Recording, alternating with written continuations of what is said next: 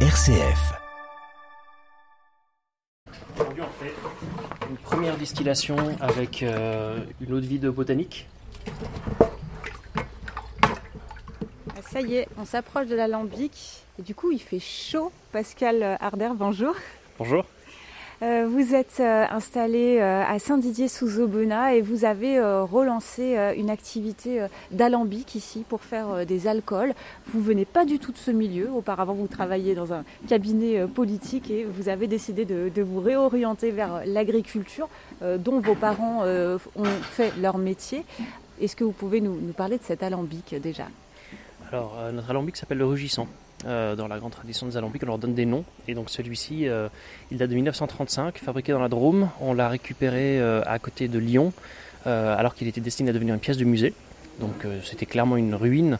On a mis 8 mois à le retaper et derrière à faire en sorte qu'on puisse s'en servir comme étant un alambic comme il allait de village en village il y a à peu près 70-80 ans.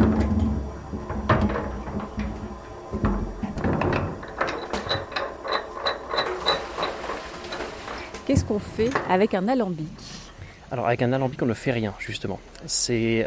Euh, on ne crée rien, on ne fait qu'une séparation entre euh, de l'alcool qui existe naturellement euh, de par le sucre, des fruits qui sont sucrés, vont transformer ces sucres en alcool par la levure. Donc ça c'est la fermentation, ce qu'on a dans tous les tonneaux qui sont là. Et ensuite, on va récupérer ces fruits fermentés, les mettre dans l'alambic, faire chauffer ces fruits-là. Et en fait, l'alambic va permettre de séparer de toute cette masse de fruits fermentés la partie qui nous intéresse, qui est l'alcool. On y va On essaye On y va, on va commencer avec le premier vase, donc cette, euh, cette macération euh, de botanique, donc c'est un alcool neutre, un alcool que nous on fait avec du pain que l'on va récupérer dans les supermarchés et les boulangeries, du pain invendu, et euh, on va le faire fermenter, et derrière ça nous permet euh, d'avoir un alcool qui n'a pas de goût, euh, et qui nous permet de mettre des botaniques pour faire du gin, pour faire des créations comme celle-là, ou pour faire de l'absinthe.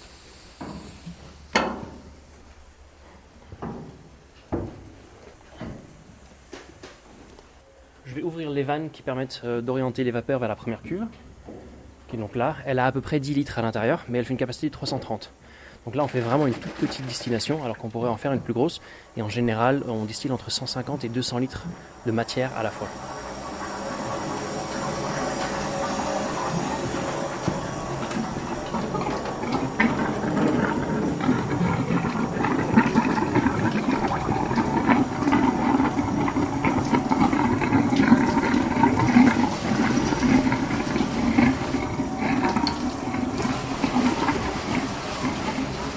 Vous, Pascal Harder, je le disais, hein, vous, vous euh, exerciez un tout autre métier que vous venez euh, de lâcher pour vous consacrer pleinement euh, à cette distillerie Elvia en Ardèche.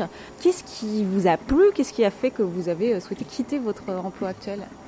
J'ai commencé à découvrir la distillation euh, il y a 5 ans, euh, en me rendant chez un distillateur ambulant à Lussas, et euh, je trouve ça assez passionnant. Ça a été un coup de foudre avec la machine, et euh, c'est au fur et à mesure, euh, en me disant bon là maintenant j'ai un emploi, c'était à Paris à l'époque, j'ai un peu d'argent de côté, autant euh, essayer de faire un whisky. Et en fait, de fil en aiguille, c'est passé très vite. Euh, il y a 4 ans, on a fait notre premier whisky. Et ensuite, euh, il y a 3 ans et demi, on a acheté un alambic. Euh, il y a 3 ans, on a distillé notre premier, euh, notre premier whisky avec notre propre alambic, ce qui était un véritable grand pas.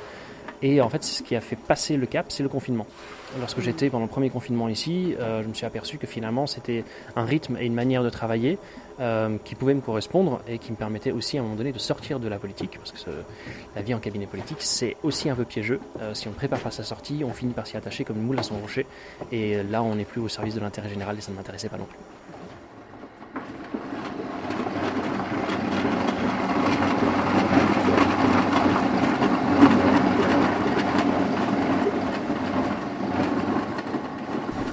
Distillerie Elvia, on produit euh, quatre choses. En grand, euh, du whisky, c'est celui qui prend le plus de temps. Euh, une fois qu'il est distillé, il doit vieillir pendant trois ans en fût. Il y a une autre chose que nous produisons, le gin, et qui lui est plus à boire sur la fraîcheur, donc c'est quelque chose qui est assez botanique. On en a deux différents. On produit également de l'absinthe. C'est à ma connaissance la première absinthe qui est distillée en Ardèche depuis la réautorisation dans les années 2015. Et enfin, diverses eaux de vie de fruits, en fait avec des fruits que l'on va récupérer, qui sont des fruits qui ne sont plus commercialisables parce qu'ils sont trop mûrs, trop petits, trop gros. Et euh, donc ça, c'est des fruits que nous, on peut récupérer auprès des agriculteurs, de commerçants, etc. Et euh, les faire fermenter avant de faire du coup des distillations. La distillerie artisanale Elvia se trouve à Saint-Didier-sous-Aubenas, en Ardèche. Son tout premier whisky a été tiré fin 2022.